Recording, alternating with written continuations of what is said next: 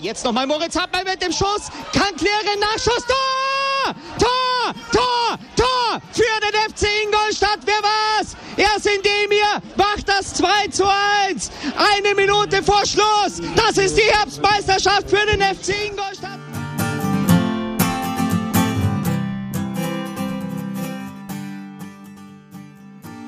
Servus Schanzer, herzlich willkommen beim Schanzer Zeitspiel, dem Podcast rund um den FC Ingolstadt. Heute mit der Sonderfolge Frag Harald, beziehungsweise mit dem ersten Teil der Sonderfolge, denn da die Folge etwas länger geworden ist heute, haben wir uns entschieden, die Folge in zwei Teile aufzuteilen. Das ist hier der erste Teil und der zweite geht dann in Kürze live. Viel Spaß damit!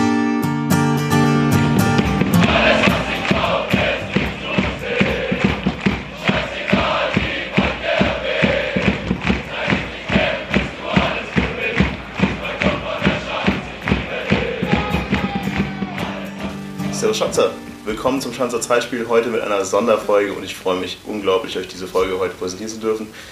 Wir haben euch ja angekündigt in den letzten Tagen, dass heute was Besonderes ins Haus steht und es ist soweit.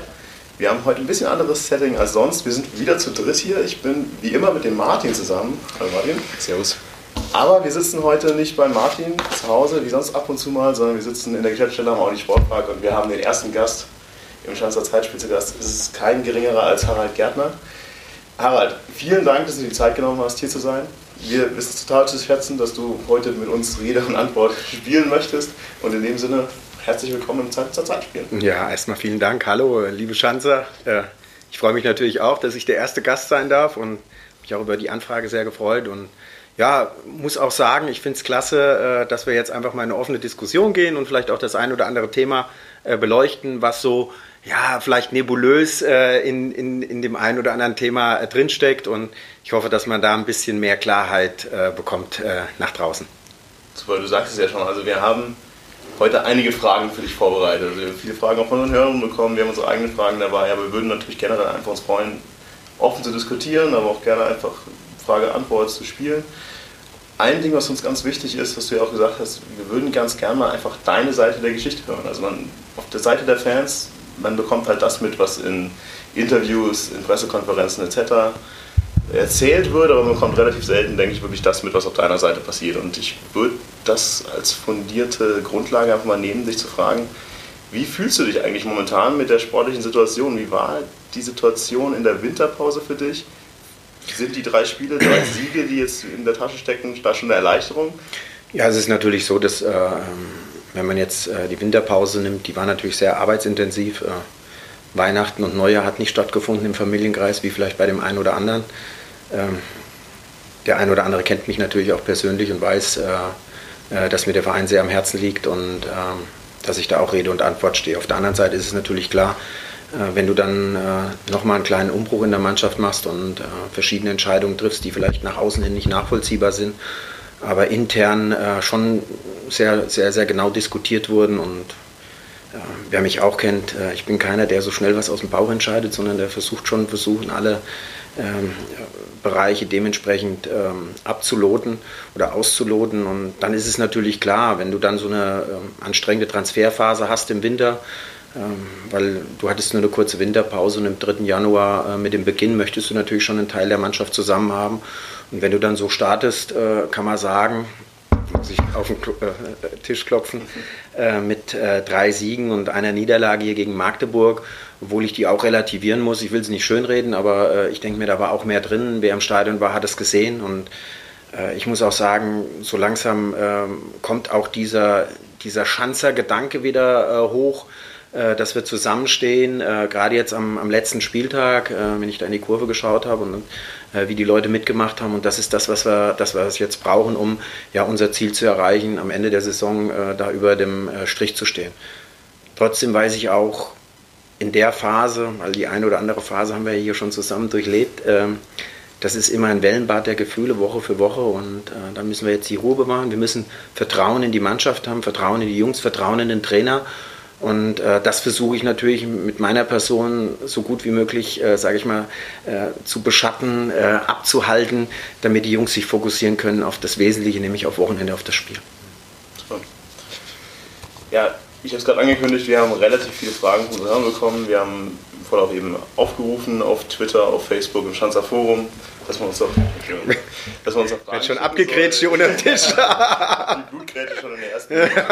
Schwierig. Ja. Nee, also, dass wir uns dass sie uns einfach ihre Fragen stellen sollen, die sie schon immer stellen wollten, ob das jetzt akute Fragen sind oder Fragen, die die Vergangenheit angehen. Und wir haben wirklich eine Vielzahl an Antworten ja. bekommen, per Mail, per Direktnachricht, alles Mögliche dabei gewesen. Wir haben das jetzt mal unterteilt in verschiedene Cluster. Das eine, wir fangen mal an mit so einem allgemeinen Arbeitsalltag von dir. Also was machst du eigentlich so hier? Danach geht es zurück in die Ära Angelo 4.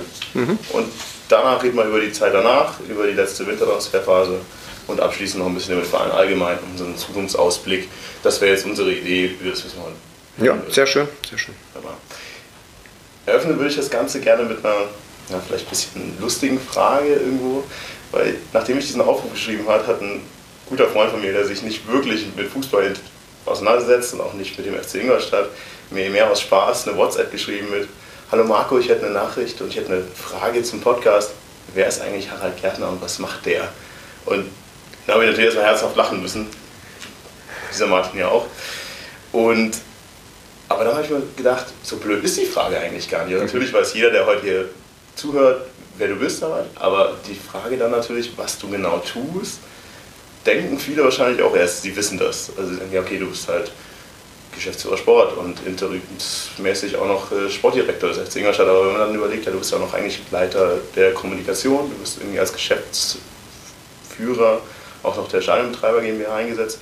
Mittlerweile Audi Service und Event. Okay. Es sind aber extrem viele Felder, die man vielleicht erst auch gar nicht so im Kopf hat. Und dann denkt man natürlich, okay, ich weiß ungefähr, was ein Sportdirektor macht. Aber dann denkt man, was macht dann eigentlich der Geschäftsführer Sport? Was macht der Leiter der Kommunikation? Und deswegen würde ich eigentlich die Frage gerne so, wie sie mir gestellt wurde, an dich abgeben. Was ich macht Harald Gärtner eigentlich? Ja, ich denke, man muss äh, da etwas weiter ausholen. Als ich 2007 begonnen habe, im, äh, im, im Januar, Februar, ähm, war es ja so, dass wir äh, zu dritt oder zu viert hier im Verein waren. Und da war natürlich das Aufgabenfeld äh, der einzelnen Mitarbeiter sehr, sehr groß. Und über die Jahre hin sind natürlich Strukturen gewachsen, wir haben Strukturen entwickelt, äh, wir haben Organigramme erstellt und ähm, dann hat man natürlich auch Themenfelder äh, rausgearbeitet, äh, mit denen man am besten mit umgehen kann. Ja. Zu Anfang muss man sagen, war ich alles. ja, äh, vom Geschäftsführer Sportkommunikation äh, Finanzen und Marketing bis hin äh, zum Greenkeeper. Gibt es ja so die nette Geschichte, warum steht der Gärtner in der Kritik, der Rasen sieht doch ganz gut aus. Ähm, und so ist natürlich der Verein gewachsen. Und äh, klar, ich, ich glaube, ich kann mit Recht zu sagen, dass es, dass es mit meinem Baby ist und äh, dass ich stolz darauf bin, ein Schanzer zu sein.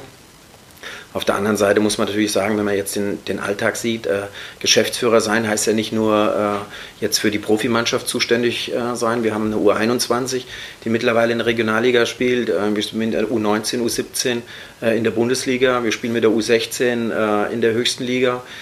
Wir haben eine Fußballschule aufgebaut. Wir haben auch noch verbandsrechtliche Themen, ob das DFL ist. Ich bin in der Fußballkommission. Da sind Vertreter der ersten und zweiten Liga drin.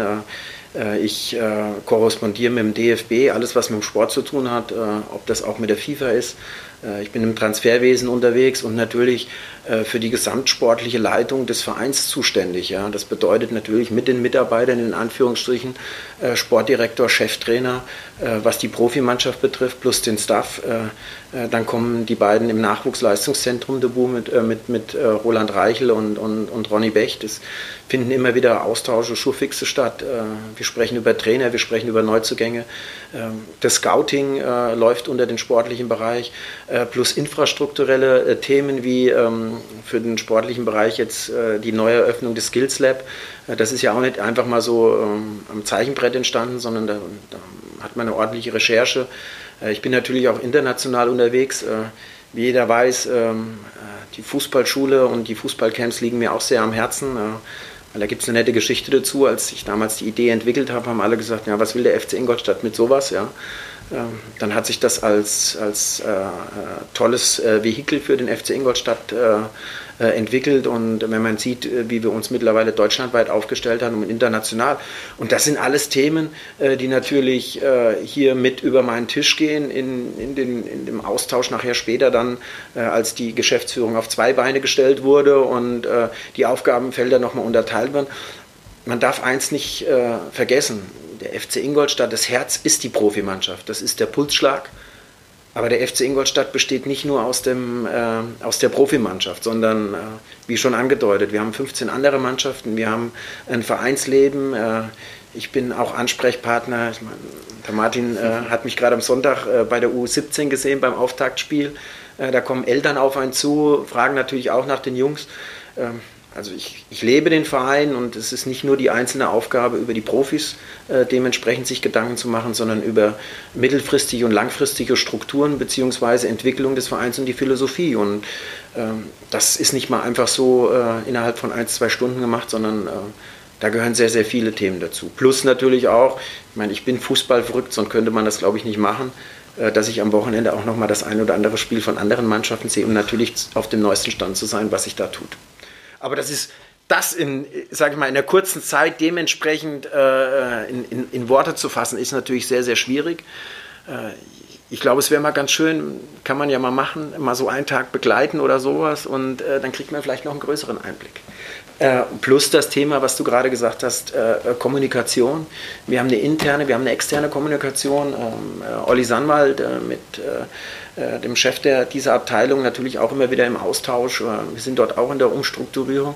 Und es ist natürlich klar, und es ist kein einfaches Thema, äh, wenn du in der Tabellenregion bist, in der du dich jetzt befindest, musst du natürlich auch, und das ist ganz, ganz wichtig, auch über die Mitarbeiter, die natürlich hier über Jahre hin mit uns gewachsen sind, machst du dir natürlich auch Gedanken. Und das dann auf eine Position zu beschränken, das ist natürlich nicht so einfach und auch nicht mit einem Wort zu beschreiben.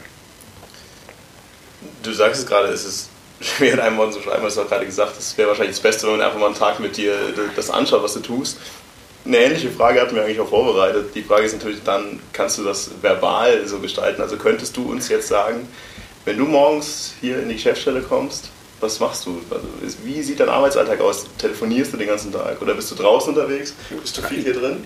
Ja, es war natürlich so, dass man äh, irgendwann mal die Aufgaben äh, verteilt hat. Deswegen ja auch die Situation, äh, jetzt nur mal an einem Beispiel festzumachen, eines Sportdirektors, äh, den ich sehr wichtig äh, sehe als äh, Kontaktmann zwischen Trainer und Trainer und Mannschaft und Trainerteam, den Staff zu führen, dementsprechend dieses tägliche Geschäft mit den Profis zu machen, inklusive Transfers zu vorbereiten, Spieler zu beobachten und und an, dann mit dem Scouting-Bereich. Und dann kommt das natürlich dann irgendwann zu mir zurückgespielt wo man dann Themen betrachtet, wen hat man in der U21, wer ist in der U19, wer könnte nach oben gezogen werden, wie, könnt, wie entwickelt sich der ein oder andere, was macht der Athletikbereich? Und, und, und. Das sind Themen, die täglich anfallen. Also mein Tag beginnt hier, äh, als erstes äh, schaue ich mal, was meine E-Mails hergeben und wer in irgendwelchen Bereichen irgendwelche Fragen hat, die sind vielfältig, die kommen natürlich äh, aus dem Kommunikationsbereich bis natürlich zu Anfragen, äh, ähm, was läuft da, was ist hier, was ist dort, wieder zurückfragen. Dann haben wir, wie gesagt, schon verbandsrechtliche Geschichten. Man spricht natürlich auch innerhalb der Fußballkommission, wir wissen alle, da ist Jörg Schmatke drin, da ist Michael Breetz drin, da ist Max Eberl drin und da gehöre ich schon zu einem Kreis, wo wir auch uns über die Zukunft des Fußballs Gedanken machen. Und so, so läuft der Tag eigentlich an. Und dann wissen alle, bei mir steht als erstes mal die Tür offen. Dann kommt der eine oder andere aus deiner Abteilung oder aus deinem Bereich, der natürlich, ja, was ist am Wochenende vorgefallen? Wie waren die Spiele? Äh, was können wir verbessern? Wie können wir was verändern? Nimm das auf. Es stehen jeden Tag nicht nur Entscheidungen an, äh, dass der Trainer sagt, wer spielt und wo fahren wir hin und wo ist das Trainingslager, sondern es sind viele Entscheidungen, die sich am Tag zusammenführen. Und man hat natürlich dann wieder Phasen drin, die etwas ruhiger sind. Und am liebsten sind mir die Phasen, wir sind sportlich erfolgreich in allen Bereichen, keiner will was von mir, weil dann weiß ich, es läuft. die schlimmsten Phasen sind eigentlich die, wenn sehr viele Fragen kommen und sehr viele Ungereimtheiten sind und dann, dann, hat, dann kann so ein Tag auch äh, 22, 23 Stunden haben. Und es ist auch nicht so, äh, dass es damit getan ist, dass man nach Hause kommt und äh, dann einfach mal sagt, so jetzt mache ich die Tür zu und jetzt ist es abgeschaltet.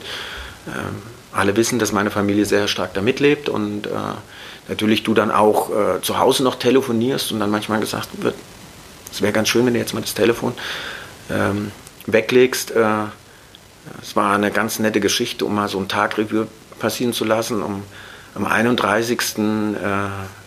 Äh, dieses Jahres um 23.30 Uhr, wo alle schon in Silvesterlaune waren, äh, kam äh, eine E-Mail aus Griechenland äh, Mr. Gärtner, we accept your offer äh, wegen äh, Mergin Mafrei.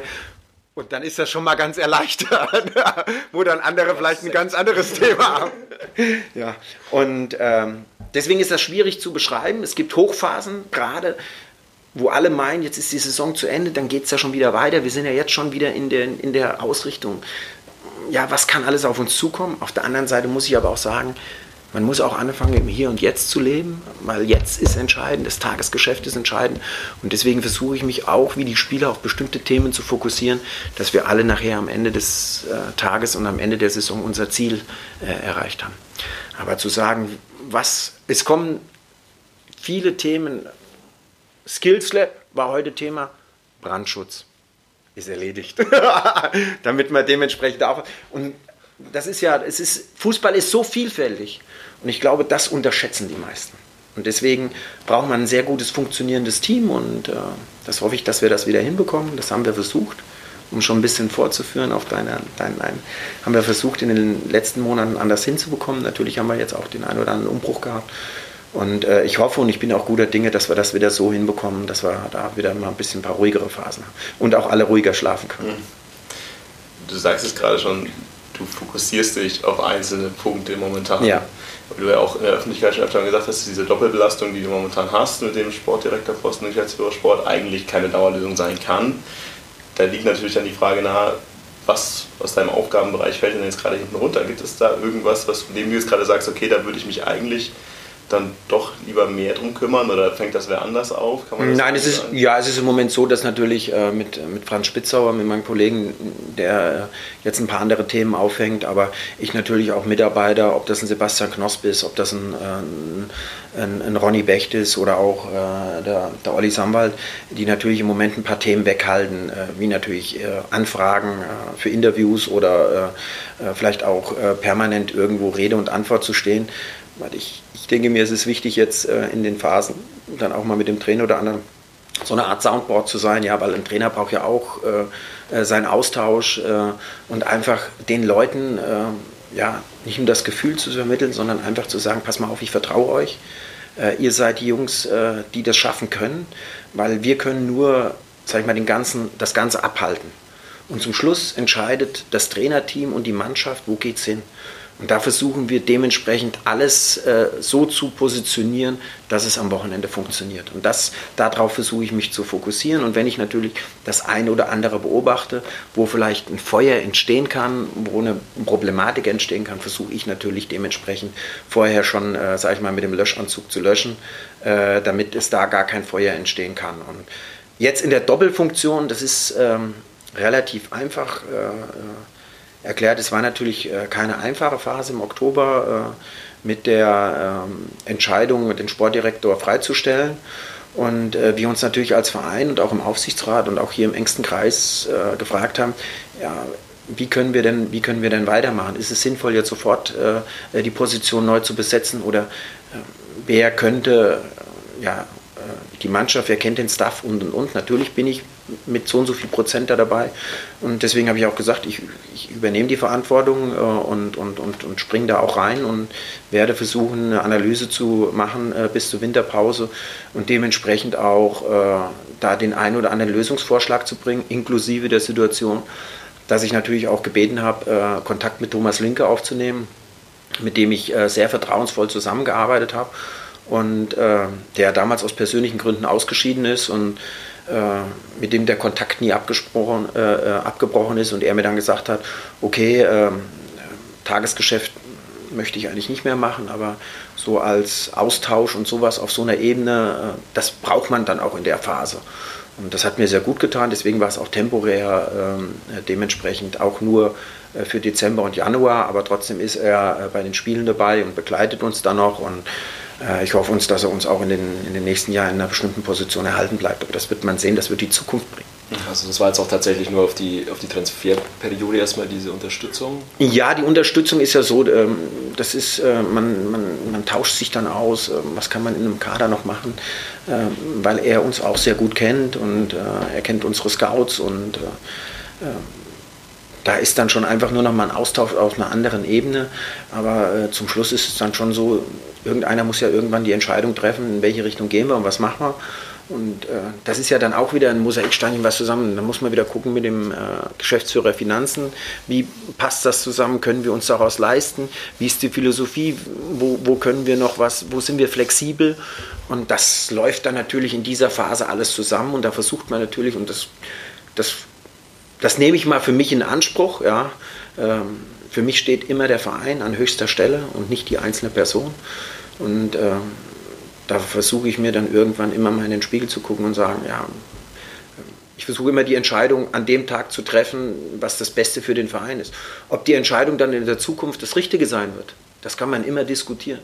Äh, das finde ich ja das Schöne am Fußball. Auf der anderen Seite wäre es mal schön, wenn der eine sagen würde, pass mal auf, da würde ich mal die Finger von lassen. Aber zu Anfang sagen immer alle, oh, super. Und wenn es dann nicht so gut läuft, ah, das habe ich doch gleich gewusst. Ja, das wäre ja schön, wenn man das könnte, aber das sind so Themen, die mich natürlich dann da umtreiben. Das, ich, da würde ich eigentlich noch eine Frage vorziehen, die wir später hätten. Also mhm. Es ist mehrfach die Frage gekommen, dann nach, dem, nach unserem Aufsichtsrat, mhm. da wir logischerweise da Leitungskompetenz haben und auch äh, wirtschaftliche Kompetenz, aber relativ wenig sportliche Kompetenz in der Hinsicht, dass niemand in diesem Aufsichtsrat sitzt, der früher aus dem Business kam. Wäre das für dich auch in so Situationen, wie du es jetzt gerade sagst, eventuell manchmal auch eine Erleichterung oder eine Unterstützung, jemanden da hinter sich zu haben, der auch wirklich aus dem Business kommt? Ja, also es ist erstmal so, dass natürlich der Aufsichtsrat äh, Aufsichts äh, ein Aufsichtsgremium ist. Und der Aufsichtsrat über Jahre hin, äh, ähm, muss ich einfach sagen, wir arbeiten toll zusammen und es ist eine enge Partnerschaft und es ist auch, äh, egal ob das äh, jetzt, ich meine, Peter Jackwert, äh, der begleitet den Verein, der ist der, der, der Gründer, der ist der Vater des Vereins und äh, man muss einfach sagen, mittlerweile haben sich auch die, die Räder etwas verändert. Äh, auf der anderen Seite ist es so, die sind ja im Tagesgeschäft nicht drin. Aber es ist schon ganz gut, wenn man sich äh, dann auch im Aufsichtsrat mit dem einen oder anderen sportlich auseinandersetzen kann. Weil es ist doch ganz klar, du hast es gerade richtig gesagt, man hat eine wirtschaftliche Kompetenz, man hat äh, äh, internationale, man hat Weitsicht, man hat Unternehmenslenker drin. Ähm, und auf der anderen Seite ist es aber auch so, dass man vielleicht dann auch in einem Aufsichtsrat das eine oder andere sportlich etwas einfacher nachvollziehen kann. Warum kommt jetzt die Idee, warum äh, äh, denkt man darüber nach, einen Trainer zu wechseln, warum drängt man darüber nach, einen Spieler?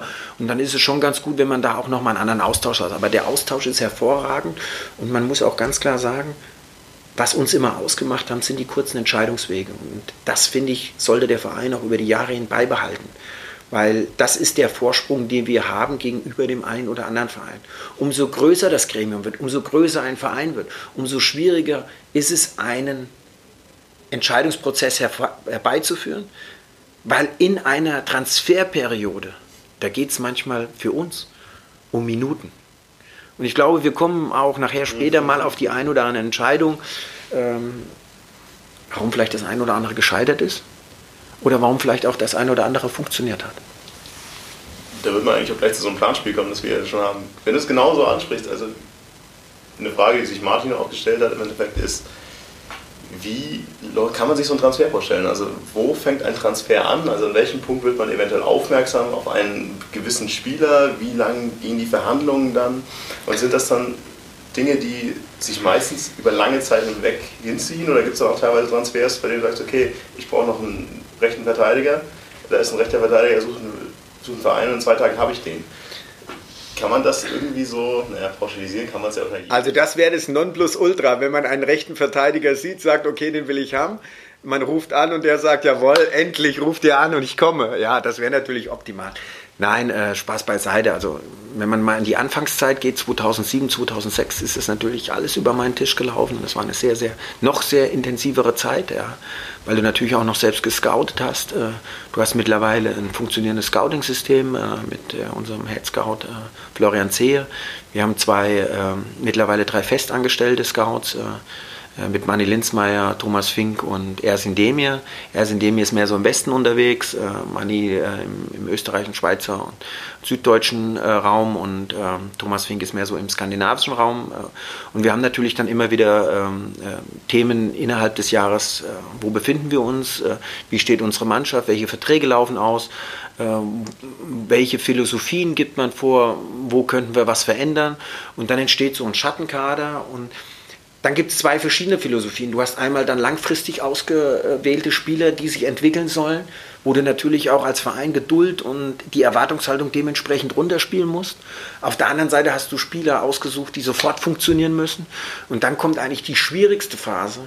Wenn das nicht so funktioniert hat im Sommer, kommt die Phase im Winter, wo du natürlich nicht Spieler einfach so aus der Tonne ziehst und sagst, der kommt, weil äh, nur mal so, ein, so, so, eine Überlegung, das muss einer sein, der steht top im Saft, ähm, der sollte am besten noch alle Skills mitbringen, die man hat. Ähm, machen wir es mal einem Stürmer fest, Tore schießen, äh, vorbereiten, äh, gut läuferisch stark sein und, und, und. Ob der im Winter natürlich dann zu einem kommt, das ist natürlich dann schon mal eine Frage, die man sich stellen muss. Und so versucht man natürlich den Markt zusammenzuführen und zu sagen, wo gibt es Möglichkeiten und wo können wir schnell reinspringen? Oder was gibt unser Netzwerk her? Netzwerk bedeutet natürlich nicht nur Beobachtung, sondern auch vielleicht Verbindung mit anderen Clubs, mit anderen Kollegen, die sagen, wir haben auch ein Planspiel, wir würden den gern außen. Und das ist natürlich ein Zeitraum, der sich lang hinzieht. Und im Winter muss es dann noch sein, der Spieler muss passen, der Club muss mitmachen, der Berater muss mitmachen. Und das war für uns dieses Jahr eine ganz entscheidende Phase. Wir haben gesagt, wir möchten Spieler holen, die unbedingt zu uns wollen, die der Herausforderung annehmen, hier beim FC Ingolstadt mit anzupacken, weil es keine einfache Situation ist. Und die musst du erstmal finden. Und wenn man jetzt so die letzten Wochen Revue passieren lässt, denke ich mir, ist uns das ganz, ganz gut gelungen, ja, mit dem einen oder anderen. Und ähm, so gibt es immer verschiedene Transferphasen, wo du was vorbereitest. Aber es kann auch sein, ich meine, es ist unser Lieblingsbeispiel, den kennen wir alle, Vogelsammer. Ich glaube, der ist immer noch in Bielefeld, wie alle wissen. Das geht jetzt seit anderthalb Jahren. Und trotzdem muss man immer wieder an der Phase sagen, jetzt hat es aus dem Grund nicht geklappt und jetzt hat es aus dem Grund nicht geklappt. Trotzdem bleibt man weiter in Verbindung und trotzdem versucht man irgendwann mal wieder diesen Kontakt aufzunehmen und versucht wieder irgendeine Lösung zu finden für alle Parteien, die dann am Tisch sitzen. Es ist nicht nur die eine Partei, die sagt, hallo, jetzt bin ich da, komm, sondern der andere muss wollen, der Berater muss zufriedengestellt werden, der Verein muss zufriedengestellt werden. Und äh, das ist ja, ähm, das ist das, was man, glaube ich, nicht immer alles offenlegen kann. Und auch nicht immer wieder, äh, manchmal heißt es ja dann, äh, ja, warum hat man da nicht vorher drüber gesprochen? Weil es ist auch uns passiert, wenn wir vorher darüber gesprochen haben und das in die Öffentlichkeit gegeben haben, dass wir an dem und dem dran sind. Dann waren wir vielleicht auch als Verein wirtschaftlich in der, nicht in der Lage oder es kam sogar ein größerer Verein oder einer, der in der anderen Liga gespielt hat und hat dir den weggeschnappt. Und dann fängst du wieder an. Und dann sind acht Wochen, neun Wochen, zehn Wochen Arbeit in die Tonne gehauen. Und äh, deswegen ist es natürlich äh, ein Balanceakt, wo du sehen musst, wann kannst du in der richtigen Phase dort, dort äh, äh reinkommen. Und ich sage immer, es wäre schön bei den ganzen Management-Spielen, die es ja mittlerweile auch gibt, äh, es spielen ja auch noch andere Faktoren mit. Nicht nur jetzt, dass der will und und und. Wir haben auch die wirtschaftlichen Faktoren. Können wir uns das leisten? Es gibt auch Aussagen, nach Ingolstadt, ist das die Atmosphäre, wo ich hin will? Oder möchte ich lieber zu einem Club, wo mehr Zuschauer sind? Und ich glaube, wenn man solche Nuancen wahrnimmt in so einem Gespräch, dann muss man auch Abstand nehmen davon.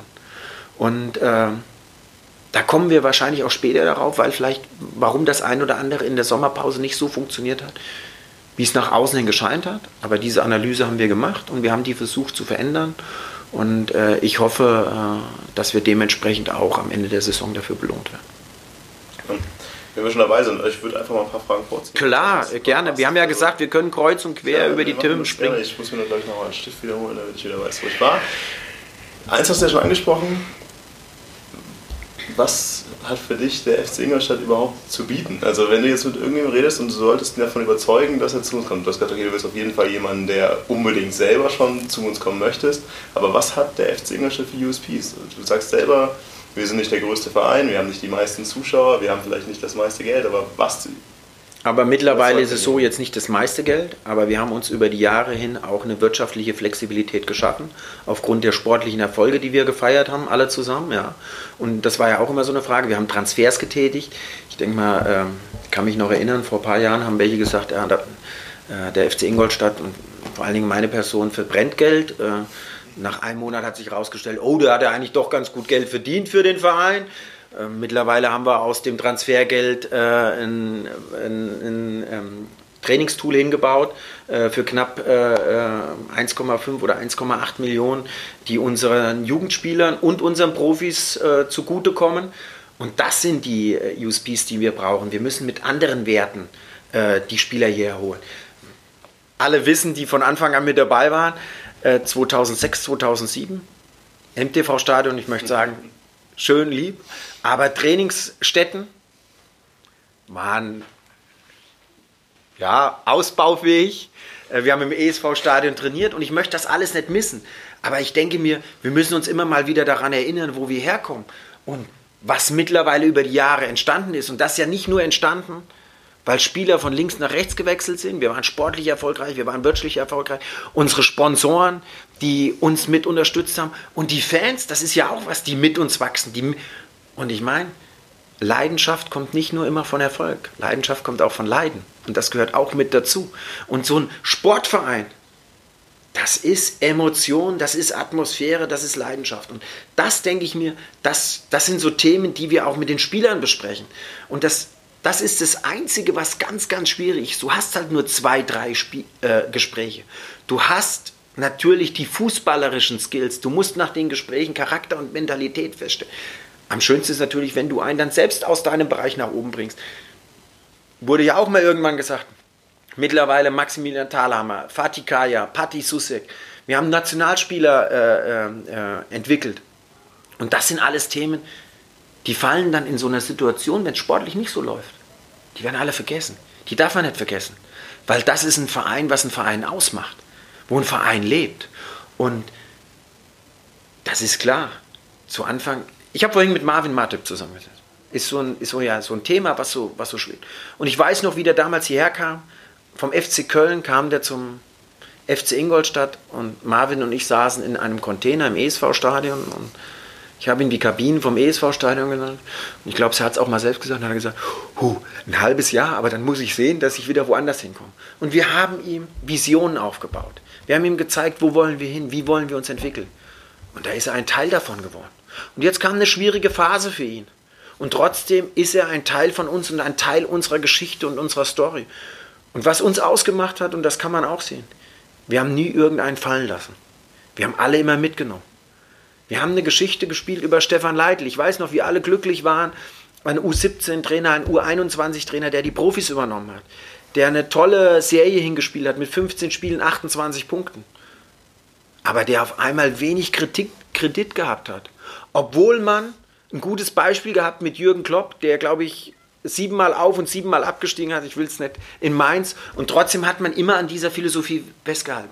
Und ich glaube, das ist ein ganz, ganz wichtiger Tenor hier. Wir müssen immer sehen, wo kommen wir her, welche Erwartungshaltung haben wir, was können wir leisten und für was sind wir zu, äh, äh selber imstande. Und da müssen wir die Spieler bekommen, die diesen Weg mitgehen. Und da versuchen wir natürlich mittlerweile, und das, das haben wir uns erarbeitet, wir haben ein tolles Stadion. Wir haben eine tolle Infrastruktur. Wir haben ein Funktionsgebäude, was sich desgleichen sucht. Wir haben Trainingsmöglichkeiten wie andere nicht. Wir versuchen jetzt Jugendspieler nicht nur aus unserer Region, sondern von anderen Vereinen zu bekommen, die wir natürlich mit so einem Skillstep oder mit dem Kunstrasen oder mit den Trainingsmöglichkeiten überreden. Und das sind schon viele Werte, die haben vielleicht andere nicht.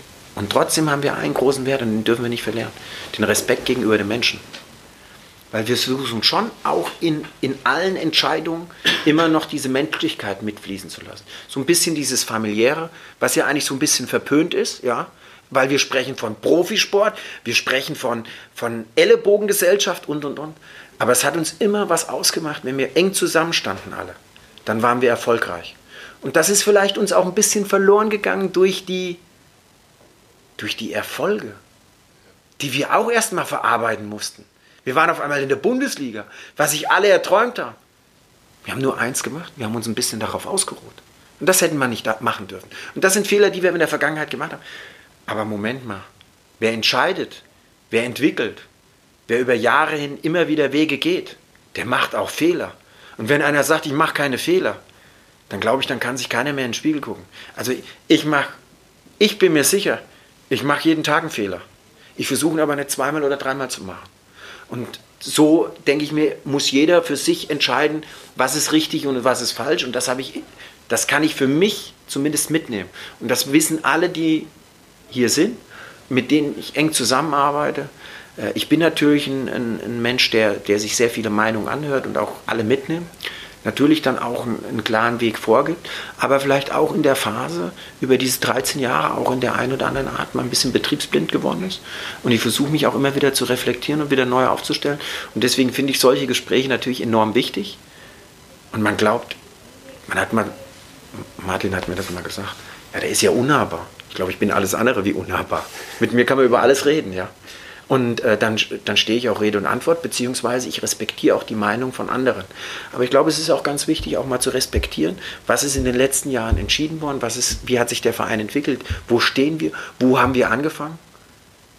Und dass Fußball immer ein Auf und Ab ist, ich glaube, das haben alle Vereine schon erlebt. Aber wir haben eins geschafft. Wir haben mal angefangen 2004, 2005 mit dem Brachland. Wir haben eine Basis geschaffen, wir haben einen ersten Stock gebaut, wir haben eine Basis über Jugend, wir haben eine Basis über unsere Frauen, wir haben eine Basis mit einer Infrastruktur. Und das kann nicht jeder sagen nach 10 Jahren oder 12 oder 13 oder 14 Jahren. Und da haben alle mitgeholfen. Und da sollte man sich immer mal wieder dran erinnern. Ja, da gebe ich dir recht. Also eins möchte ich vielleicht einhaken. Also du gesagt hast, dieses familiäre ist verpönt und ich denke, für uns sowieso ist es dieses familiäre eigentlich das, was diesen Verein ausmacht. Also das, was wir auch eher anfangen würden, dass das ein Stück weit verloren gegangen ist von allen Seiten irgendwo. Natürlich von, zum einen, weil viele Leute dazugekommen sind in der ersten Liga, auch im Umfeld, die das Ganze, ja, diesen Erfolg halt mitgeschwommen sind, ohne die Philosophie dieses Vereins irgendwo zu leben. Aber zum anderen hat man auch das Gefühl, dass einige der Spieler dieses, äh, diese Nähe zu den Fans nicht mehr gelebt hat. Aber das sind alles Themen, die wir nachher gerne mal zurückkommen können. Aber ich würde sagen, also dieses familiäre ist für mich alles aber nicht verpönt. Ich finde das ja, aber, aber, schön bei uns. Genau, das sage ich ja. Aber wenn man so von draußen dann hört, ja, äh, da muss man, da muss man härter entscheiden und, und da muss man mal dazwischen hauen und den muss man mal, Entschuldigung den Ausdruck, man muss den mal in den Arsch treten. Ich glaube, es ist hier keiner, auch die Spieler nicht, die nicht Erfolg wollen. Und da darf man immer nicht vergessen, das sind Menschen, die auf dem Feld stehen, die einen gewissen Respekt auch für ihre Arbeit und für ihr Tun. Die spielen nicht gern schlecht. Die sind genauso am Boden wie alle anderen nach, nach dem Spiel. Und da kann ich eins sagen. Und da ist es egal, ob es die Profis sind oder am Wochenende die U17. Die U17, ich habe mit dem, ah, so ein Mist und eine Chance und wir waren doch eigentlich und, und das macht das aus. Das macht auch diesen Sport aus. Weil wenn du alles auf dem Zeichenbrett planen könntest, dann würde es nicht mehr das ausmachen, für was wir das, warum wir das lieben. Weil dann würde, dann würde das an Absurdum geführt werden. Dann würden wir auch in Europa, dann hätten wir immer die Clubs vorne, die am meisten finanzielle Möglichkeiten haben. Und das ist es nicht. Zum Schluss entscheiden Nuancen auf dem Platz. Und da müssen wir auch den Jungs vertrauen. Und da, da ist es auch mal in einem Spiel wie in einer Saison. Dann sind mal 20 Minuten überragend und dann sind auch mal zehn Minuten, wo, es nichts, funktio wo nichts funktioniert. Und ich glaube, das, das müssen wir wieder reinbekommen, dass das so ist. Und äh, dann bin ich mir auch sicher, dass wir auch wieder diesen Weg, was uns, was, was wir vielleicht ein bisschen verlassen haben, den wir wieder aufnehmen müssen, dass wir den wieder dahin bekommen. Wo wir, aber wir müssen wissen, wo wir herkommen und wir müssen wissen, was können wir leisten. Und dann sind die Erwartungshaltungen auch dementsprechend. Ich spreche gern von Erwartungshaltung. Dann werden immer so Beispiele genommen wie Freiburg. Moment, warum ist ein Christian Streich da seit so und so vielen Jahren Trainer? Weil die Erwartungshaltung ist, Bundesliga ist für uns das Nonplusultra. Wenn wir mal zweite Liga spielen, drei, vier, fünf Jahre, dann ist es nicht so schlimm. Für uns war es ungefähr, wir sind abgestiegen. Aber wie war denn die Erwartungshaltung nach dem Abstieg? Wir müssen sofort, nicht bei allen, aber zum Schluss war es, wir müssen sofort wieder nach oben.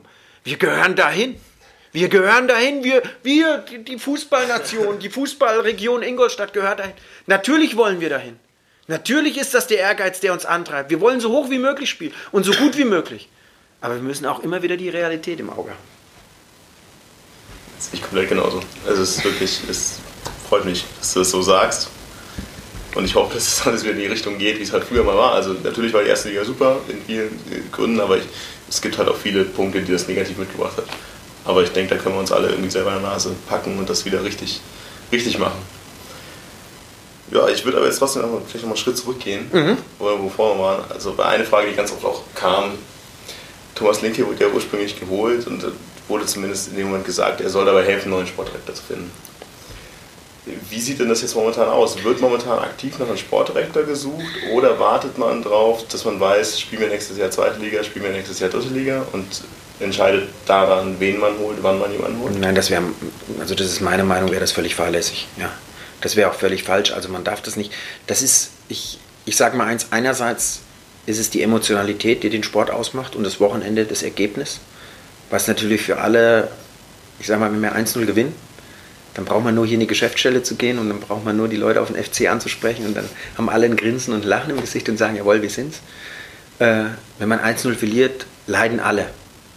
Und ähm, auf der anderen Seite muss man aber bestimmte mittelfristige und langfristige Strategien, darf man nicht von dem nackten Ergebnis abhängig machen. Und es ist so, du hast es vorhin ja, ziemlich deutlich gesagt, diese Doppelfunktion und diese Doppelbelastung, das ist nicht nur einfach so dahergesagt, die ist einfach da. Ja. Und deswegen muss auch der, müssen wir als Verein dementsprechend jetzt auch auf die Suche gehen und müssen jemanden finden, der zu uns passt. Und da komme ich vielleicht auch jetzt in eine Situation und auch zu erklären, wir hatten ja schon mal diese Phase. Und Thomas Linke hat aufgehört als Sportdirektor. Und dort dann jemanden zu finden und sofort zu sagen, jawohl, der passt hier rein und der, das funktioniert, das ist nicht so einfach in einer gewachsenen Struktur, in einer gewachsenen Einheit. Wir hatten jemanden, das, da mache ich kein, äh, kein Hehl draus, mit Malde Metzelder, der natürlich über gewisse Jahre äh, gewachsen ist und der auch dieses Gen der Chance hat, der natürlich dann auch irgendwann mal sagt, oh Mensch, da gibt es ein Angebot, ich kann mich nochmal selbst ausprobieren. Das ist wie bei einem Trainer und, und, und. Ob das der Trainer X oder Y ist, der seine eigene Karriere sieht und, und, und. Und dann haben wir dem Stand gegeben. Hätten wir gewusst, dass sich das im Sommer so wäre natürlich, wäre das natürlich einfacher gewesen. So. Und dann kam die Situation, ja, was machen wir? Holen wir jetzt einen, der sofort funktioniert? Das funktioniert nicht, es geht nicht. Sondern man hat gesagt, wir haben mit einem Mike Waldburgis einen Trainer, der in der ersten Liga ganz ordentlich performt hat. Der wird stehen. Wir versuchen 75, 80 Prozent des Kaders zu halten. Wenn uns das gelingt, ist es super. Und dann werden wir eine vernünftige und ruhige Saison spielen. Und wenn alle Mosaiksteinchen ineinander äh, greifen, haben wir auch eine gute Chance, oben mit dabei zu sein. Ich glaube, jeder, der die Saison gesehen hat nach dem Abstieg, wenn da die Mosaiksteine ineinander gegriffen hätten, wäre es sehr, sehr gut möglich gewesen. Wenn man nur das letzte Spiel sieht, gewinnen wir zu Hause gegen Kaiserslautern, sind wir wenigstens noch Vierter. Aber darum geht es gar nicht, ob du dann Vierter, Fünfter, Sechster oder Siebter bist. Aber wir haben eine einigermaßen stabile Saison gespielt. Was die meisten nämlich vergessen ist, die, die abgestiegen sind, viele Vereine, die haben gar keine feste Saison gespielt. Ich will mal nur an Paderborn erinnern. Paderborn ist abgestiegen aus der ersten Liga in die zweite Liga, von der zweiten Liga in die dritte Liga. Und wenn 60 München die Lizenz bekommen hätte, wären sie in der Regionalliga gewesen. Jetzt klopfen sie wieder oben an, weil sie natürlich auch vielleicht dann Veränderungen vorgenommen haben in dem Ganzen. So, dann kam eine schwierige Transferphase dazu. Da jemand zu installieren, der jetzt nicht weiß, wie vielleicht die Verträge sind und und und, habe ich gesagt, okay, ich springe in die Bresche, ich versuche ein Team zu formen, das auf jeden Fall die Funktion aber wir müssen irgendwann einen Sportdirektor finden. Und da war es schon so, dass man mit Angelo 4 jemand auserkoren hat, wo man gesagt hat, der kennt uns seit fünf Jahren. Der natürlich kam die Situation, der Berater, der war aber schon auf dem Absprung, weil er schon als BFC, als Sportdirektor und als beratender Funktion gearbeitet hat. Der kannte unseren Verein und der hatte sofort den Zugang zu der Mannschaft. Und so ist das ganze Thema entstanden. Und vielleicht, oder jetzt im Nachhinein, vielleicht zu kurzfristig gedacht. Vielleicht hätte man sich noch einen Monat oder zwei Monate Zeit nehmen müssen. Aber das ist auch eine Frage, in welcher psychischen und physischen Verfassung befindet man sich als Verein. Weil da haben ja auch alle gesagt, wann kommt der, wann kommt der, wann kommt der. Da hätte man sich mehr Zeit nehmen müssen. Den Fehler dürfen wir noch, noch mal machen. Und deswegen haben wir jetzt gesagt, Herr Harald, komm, hau rein. Viel Spaß. Ja, und, äh, und wir werden uns jetzt zusammensetzen und werden natürlich diese Position so versuchen zu besetzen, natürlich auch dann mit den Gremien, dass es jemand ist, der diese Position wieder langfristig und so besetzt, dass wir äh, das zusammen erarbeiten können, was wir uns vorstellen. Und deswegen ist es heute auch nicht die Sache, der muss morgen da sein, sondern die Zeit müssen wir uns nehmen, weil der muss zu uns passen. Der muss zu uns passen. Was für einen Führungsstil hat er? Was für ein Netzwerk hat er? Muss es ein Junger sein? Muss es ein Alter sein? Wie kann man miteinander arbeiten? Und, und, und. Das werden jetzt Aufgaben sein, die der Aufsichtsrat, die Geschäftsführung und natürlich auch äh, mit Thomas als so ein bisschen, ja, einfach der Austausch, das Netzwerk vergrößern. Und dazu sagen, jawohl, das könnte gut passen. Aber im Moment sage ich euch eins, ist mein absolutes Vertrauen. Und da werde ich alles dafür tun, als Verein und auch in meiner Person, in diesen Trainer, in dieses Trainerteam und in diese Mannschaft. Weil das sind die, die jetzt die Kohlen aus dem Feuer holen. Und da muss man vielleicht auch mal mit dem einen oder Auge weggucken und mit dem einen oder anderen Auge sich freuen, jawohl, es hat funktioniert. Aber die Position wird auf kurz oder lang wird die besetzt. Und es muss völlig unabhängig sein, ob das erste, zweite oder dritte Liga ist. Mhm. Weil das ist eine strategische Position, die, das sieht man ja auch in anderen Vereinen, die ein ganz wichtiges Bindeglied sind zwischen Spieler, zwischen Trainer, zwischen Staff und dann hoch zur Geschäftsführung. Gut zu wissen, also viele Hörer interessiert, eben weil es schon lange man sich dachte, das kommt, es kommt, irgendwann kommt er, irgendwann kommt er. Und dann war halt natürlich die Frage, kommt er irgendwann? Aber wie gesagt, es ist natürlich genau richtige, der richtige Weg zu sagen, wir nehmen den, der richtig ist und nicht den erstbesten, nur damit wir einen haben. Wir haben doch das beste Beispiel jetzt in, in Nürnberg. Die haben, glaube ich, gesagt, ich weiß nicht, ich habe es nur so nebenbei, Dienstag wollten die einen präsentieren, jetzt haben sie gemacht, jetzt lassen wir uns mal sechs Wochen Zeit. Nein, das ist eine, eine wichtige Position und aus, aus der Erfahrung heraus, die wir gemacht haben, genauso müssen wir vorgehen. Es muss passen. Es muss einer, der zu uns passt, der mit uns die Philosophie geht, der auch mit bestimmten Themen umgehen kann.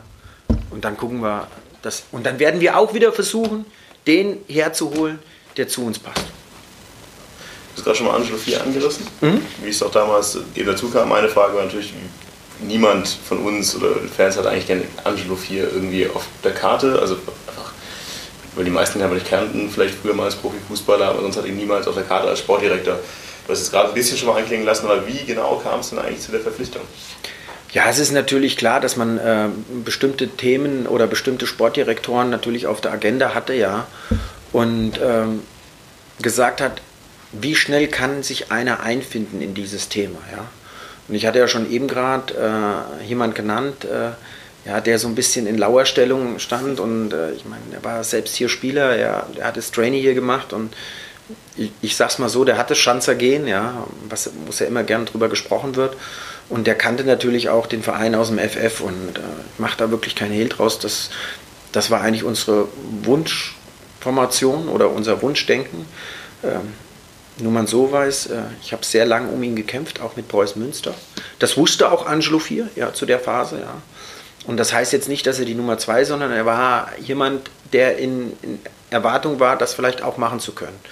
Und ja, aus den Gesprächen heraus, wie er einen Verein sieht, äh, aus, aus, aus den Treffen heraus, äh, dann kommt er nochmal zu einem Treffen auch mit den Aufsichtsratsmitgliedern. Also das ist nie eine Entscheidung von einer Person, das wird ja auch immer so ganz schön gesagt. Äh, äh, trotzdem äh, hatten, haben wir natürlich das Vorschlagsrecht. Äh, Gerade das ist dann meine Aufgabe als äh, Geschäftsführer Sport, da auch einen Vorschlag zu geben. Ja. Genauso wie nachher der Sportdirektor äh, das erste Vorschlagsrecht hat, wer wird Trainer oder welchen Trainer kann man sich vorstellen. Und dann wird natürlich in der Gemeinschaft entschieden, ähm, könnte das dementsprechend passen. Da werden Argumente ausgetauscht und, und auch, äh, ja, auch, das wird auch kritisch be beäugt.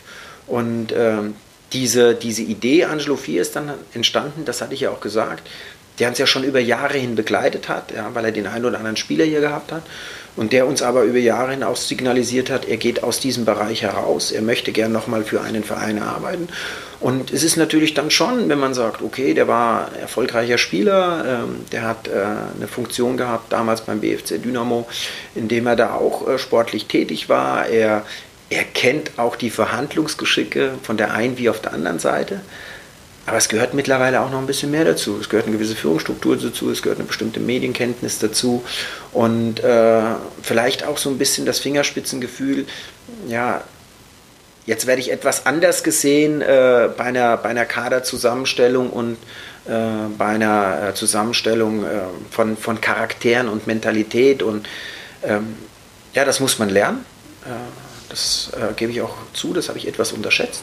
Es ist nicht so, dass mich trifft da genauso eine Mitschuld, einmal bei der Auswahl, auf jeden Fall, aber auch äh, bei der Kaderzusammenstellung, wo ich vielleicht hätte etwas mehr darauf achten müssen. Aber es ist natürlich auch so, wenn man jemanden in so eine Position holt, dann hat der auch eine bestimmte Verantwortung zu tragen. Und die, der Verantwortung muss er dementsprechend auch gerecht werden. Und ähm, deswegen gibt man ihm dann auch eine Freiheit. Und ähm, wer weiß, er ist damals im August gekommen und man hat dieses Thema, ich habe das Thema begleitet bis Dezember. Und ab Januar bin ich in der Rückserie immer ein Stück weiter zurückgegangen habe heute mit Marvin kurz drüber gesprochen, hat gesagt, vielleicht war es doch das ein oder andere Mal zu viel in der Kabine. Ähm, habe ich heute aber auch erklärt, wo ich gesagt habe, äh, ja, ich habe dann schon äh, Situationen gesehen, wo ich auch gesehen habe, das könnte vielleicht in der Saison nicht in diese Richtung gehen, wie ich mir das, wie ich das vorstelle. Weil wir wissen alle ganz genau, äh, trotz der knappen Punkteabstände, die wir damals gehabt haben nach dem Abstiegsjahr, äh, wenn wir in Braunschweig nicht punkten, äh, ähm, geht es vielleicht auch nochmal in eine schwierigere Phase. Und deswegen habe ich mir das einfach rausgenommen, das habe ich vielleicht so gemacht und dann habe ich wieder einen kleinen Schritt äh, zurückgemacht. Aber natürlich das ganze Große beachtet.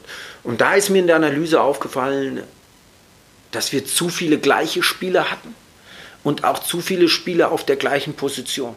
Alles gute Jungs, alle gute äh, ähm, Individualisten, alle gute Kicker, sehr gute Kicker, aber natürlich dann natürlich passen die in einem Mannschaftsgefüge und passen die dementsprechend dann auch zusammen. Und das war ein Thema, was natürlich diesen Umbruch eingeläutet hat im, im, im, im Sommer. Und das war ja auch eine Forderung der, des ganzen Themas. Äh, Stefan, André und Angelo äh, dieses Thema äh, zu begleiten, aber ihnen auch die Möglichkeit zu geben, ihre eigenen Ideen mit einzubringen. Und da muss man auch mal loslassen. Es ist nicht so einfach, das kann ich sagen. das ist, glaube ich, einfach generell eine Frage, die sich viele gestellt haben, auch wie genau die Kompetenzverteilung zwischen dir und Angelo Fier wirklich war und ob es da irgendwie eine Weisungsbefugnis in irgendeiner Weise gibt eine Hierarchie, von der man irgendwie sagen könnte, weil du sagst ja jetzt selber, du hast am Anfang noch viel mitgearbeitet in mhm. Ding und hast dich vielleicht in manchen Dingen auch mehr eingemischt, als du eigentlich müsstest oder ja. solltest.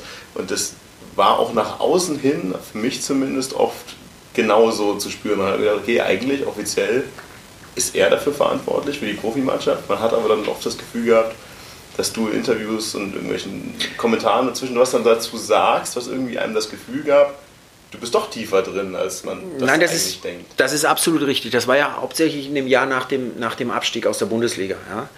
Weil ich ja dementsprechend auch den Umbruch und die Mannschaft noch zusammengestellt habe und dann natürlich äh, äh, mit, äh, mit Mike Waldburgis auch dann nach dem dritten Spieltag einen Trainer, äh, ja, wo ich einfach der Meinung war, so funktioniert es nicht. Ja, das muss man einfach sagen. Ich möchte auch nicht näher darauf eingehen.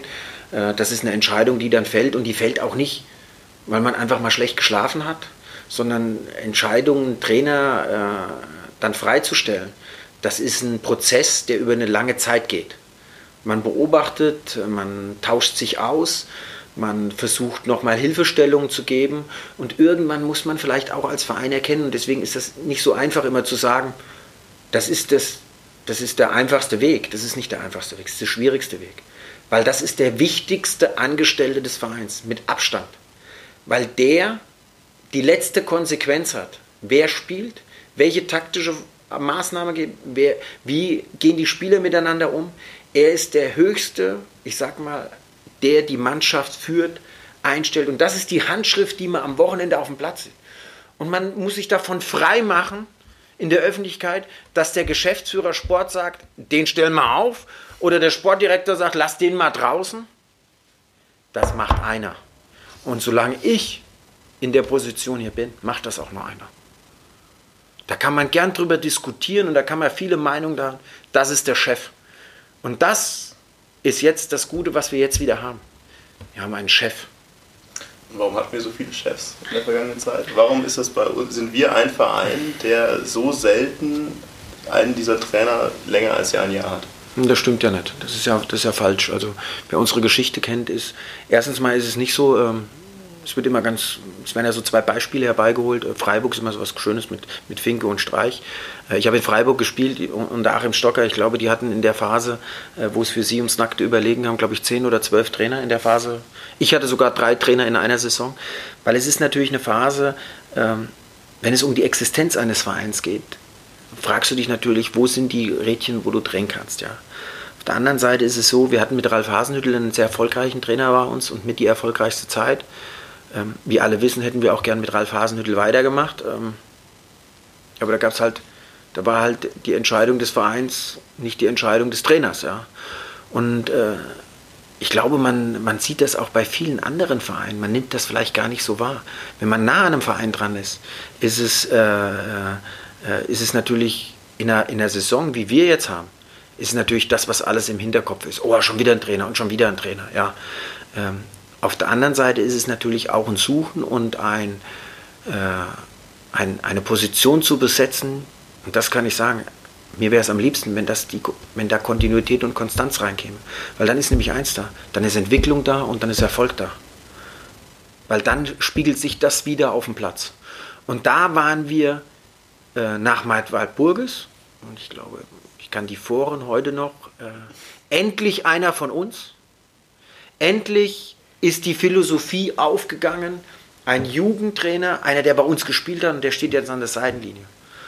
Und ich habe mich damals gefragt, nach der, das ist ja auch dann immer ganz schön, so im Nachhinein haben dann alle gesagt, ja, man hätte das ja in der Rückserie sehen können. Natürlich haben wir in der Rückserie nicht so gepunktet, wie sich das, wie sich das dementsprechend man sich vorgestellt hat. Wir hatten in 17 Rückrundenspielen 17 Punkte geholt. Ja, oder 18, ja. Trotzdem, jetzt kommt das. Vertrauen, Kontinuität, Konstanz, einer von uns und er ist jung und der kann auch noch Fehler machen. Und jetzt kann er sich auch noch eine Mannschaft zusammenstellen, die nicht er zusammenstellt, sondern wo er Mitspracherecht hat. Das ist dann eine Kontinuität und eine Konstanz hinzubekommen. Und da geht es nicht darum, ich wechsle von heute und auf morgen. Wenn man heute mal guckt, wie viele wie viel Trainer wie lange Zeit gehabt haben, bei uns dementsprechend äh, ähm, zu performen, glaube ich, wenn man mal genau hinguckt, hatten einige eine gewisse Zeit. Markus Kauczynski, zehn Spiele, zwei Punkte. Wir haben an ihm festgehalten, obwohl viele gesagt haben, das geht nicht mehr und das passt nicht mehr. Jetzt am Wochenende spielen wir gegen Pauli. Ich habe gerade gestern mit jemand von Pauli gesprochen. Ich kann mich noch in der Vorrunde erinnern. Sechs Punkte, fünf Punkte. Da gab es zwei Wackelkandidaten. Auf der einen Seite Kauczynski, auf der anderen Seite Leidl. Wer das Spiel gesehen hat, muss ganz klar sagen, da hat Not gegen Elend gespielt und Elend hat gewonnen 1-0. Warum auch immer. Und für den einen ging es positiv weiter und für den anderen negativ. Aber für den es negativ weiterging, der hat das gewusst. Mit dem ist darüber gesprochen worden, welche Entwicklung man genommen hat. Und man weiß auch, dass er in dieser Phase dementsprechend bestimmte Fehler begangen hat. Und das ist dann ein Zusammenspiel zwischen Trainer, Sportdirektor und Geschäftsführungssport. Da wird darauf hingewiesen. Da wird nichts diktiert, wie man so schön sagt, oder äh, äh, was vorgegeben, sondern man weist darauf hin. Was dann diese Chefs aus dem Bereich machen, dafür sind sie selbst verantwortlich, deswegen haben sie die Verantwortung. Und dann kam die Phase, ein Stefan Leitl war ja immer noch ein Trainer aus einer gewissen Ära. Und jetzt hat der neue Sportdirektor auch die Chance gehabt, einen Trainer vorzuschlagen und einen Trainer dementsprechend zu präsentieren. Und aus den Gesprächen hat uns meine, die Gespräche waren ja offen, die wurden ja offen geführt, äh, welche Trainer alle bei uns äh, im Gespräch waren.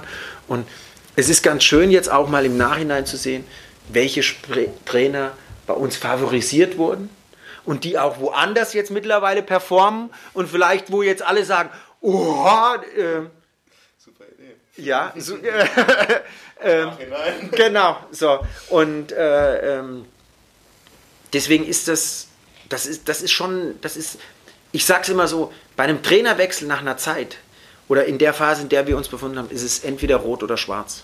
Und der erhoffst du natürlich aus den Gesprächen heraus. Und beim Alex Nuri hast du gedacht, der hat das schon mal gehabt in Bremen, du hast das schon mal gehört. Dass dann, und da, da ist eins ganz wichtig, und das hat, äh, wenn ihr euch alle daran erinnert, äh, das war auch damals bei Ralf Hasenhüttl, als wir gewechselt haben. Da glaube ich das erste Spiel verloren gegen Düsseldorf zu Hause. Das erste Spiel hatten wir verloren. Dann haben wir unentschieden gespielt. Dann hieß es schon. Hm, hm, hm. Und dann hat er gewonnen. Und das ist das Wichtigste für einen Trainer. Dass wenn er kommt und wenn er Maßnahmen trifft, dass, ich, dass es ein Erfolgserlebnis gibt. Und sobald, sobald sich Erfolg einstellt, fangen alle daran zu glauben. Und deswegen auch Alex Nuri ist kein schlechter Typ und auch kein schlechter Trainer. Aber dem hat das Quäntchen Glück gefehlt. Weil wenn er ein bisschen Quäntchen Glück hat, wissen wir alle, gewinnen wir in Köln. Das gehört auch in bestimmten Phasen der Saison und in einem Spiel dazu.